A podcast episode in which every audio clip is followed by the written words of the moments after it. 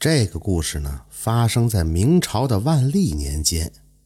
说西坡村啊，有个俊小伙，名叫刘海儿。年轻的时候卖过油。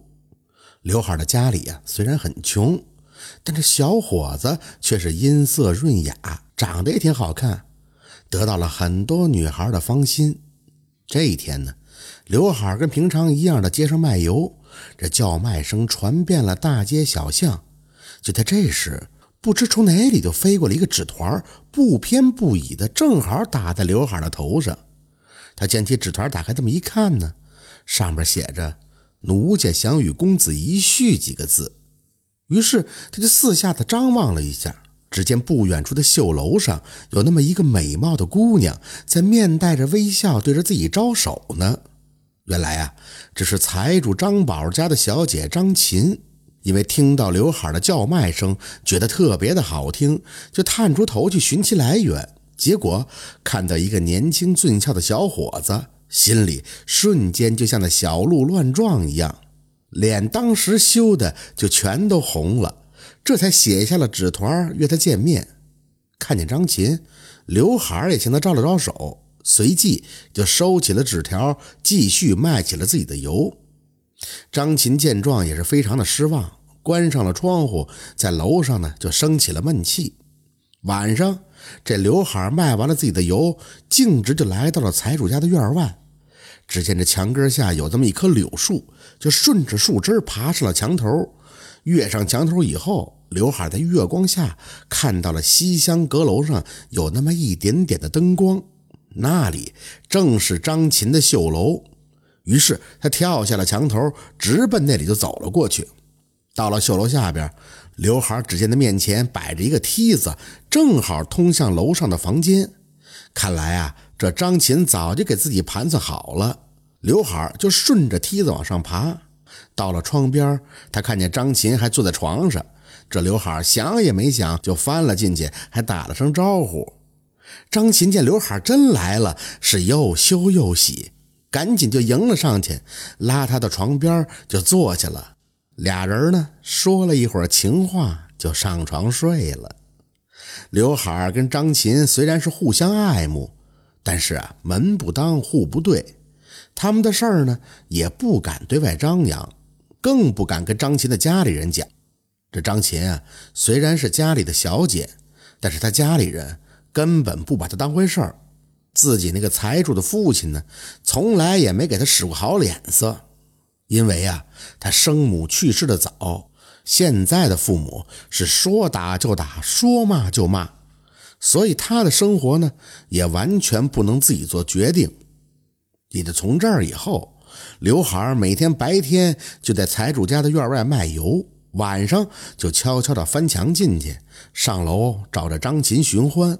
这虽是短暂的相处，可让张琴已经十分的满足了。可是好景不长啊，没过几天，他俩的丑事儿就传到了张宝的耳朵里。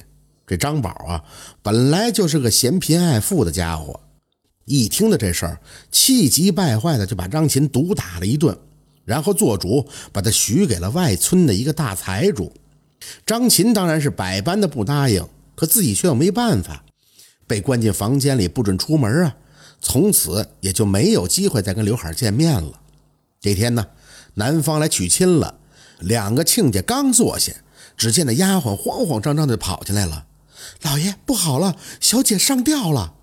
这俩老财主一听，顿时脸儿都绿了，慌忙的跑到绣楼之上，一看呀，这张琴早死了，舌头都吐了足足有半尺多长。这张宝气得瞪眼睛说：“这个不孝女，把这个不孝女埋到村北的十六里地三角地里去。”不准入祖坟，谁愿意哭就跟他一起去十六里地，去那里睡。说完，回上房里睡觉去了。刘海听到小姐的死讯，是大哭了一场。到了晚上，他心想：小姐跟我这么好，临死也没见上一面。我今天晚上啊，我得扒开坟，跟她好好的叙叙旧啊。于是，这刘海就跑到了三角地。看见张琴的坟，赶紧就把泥土给挖开了，一副崭新的棺材显现出来。刘海呢，揭开棺盖，这时张琴就突然坐起来了，打了一个哈欠，就说：“哎呀，好闷，好闷呀！”刘海一见，当时就吓了一跳，但是他没跑，他觉得这小姐即便变成了厉鬼，她也不会伤害自己的，就壮着胆子伸手摸了摸这小姐的手心儿。哎，他感觉这小姐身上有体温呀，他这才明白，小姐啊竟然没有死。哎，这可把他乐坏了，赶紧把小姐抱了出来，背起来就往自己家走。再说这张宝的老婆晚上打牌，天天打到半夜。这天晚上，他刚从邻居家出来要回家，看见一小伙子背着一个人，哎，走近一看，那背的不是自己家的闺女张琴吗？想到了自己平时对她的恶行，就吓得大喊了一声：“哎有鬼呀！”当时就没气儿了，被吓死了。这时张琴是昏昏沉沉的，也不知道这事儿。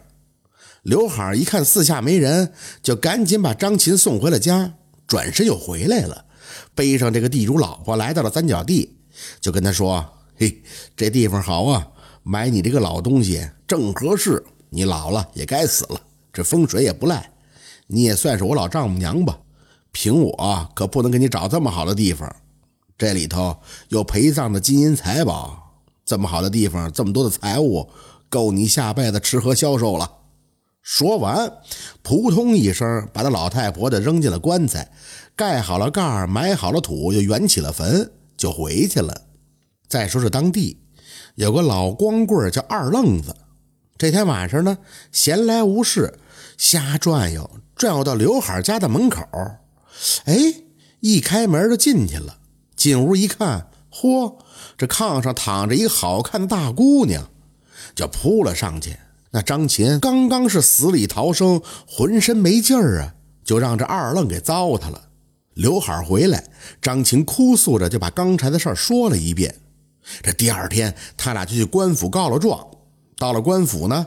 刘海和张琴把所有的事情都交代了一番，县官派人把这二愣抓了回来，还把张宝一块也传唤回来训话。张宝来在公堂上，一见自己的女儿又活了过来，也和自己老婆一样，当时就吓了个半死。公堂之上，这县官把惊堂木这么一拍，就对他说：“哼，张宝。”你逼迫自己女儿结婚，害她还没有断定死亡之后就将其活埋，理应问责。你嫌这刘海家穷，本官就罚你把两处院子赔给刘海一处，再给他五十亩地，这刘海也就不穷了。又对刘海说：“本官念你吓死张宝夫人属于无心之举，又和张琴呢是真心相爱，就不予追究了。”刘海和张琴连连叩头，连声的道谢，是感谢青天大老爷呀。张宝此时也知道自己的夫人已死，也不敢有二话，就答应了县官的判罚。说完，这县官又下令打了二愣是一百大棍，打了个半死，将他拖了出去，又在公堂之上做了证，当场就给刘海和张琴举办了婚礼。婚礼结束以后，这两个人再次谢过了县官，就高高兴兴的回家过日子去了。这就是意外之喜的故事。感谢您的收听，喜欢听白好故事更加精彩。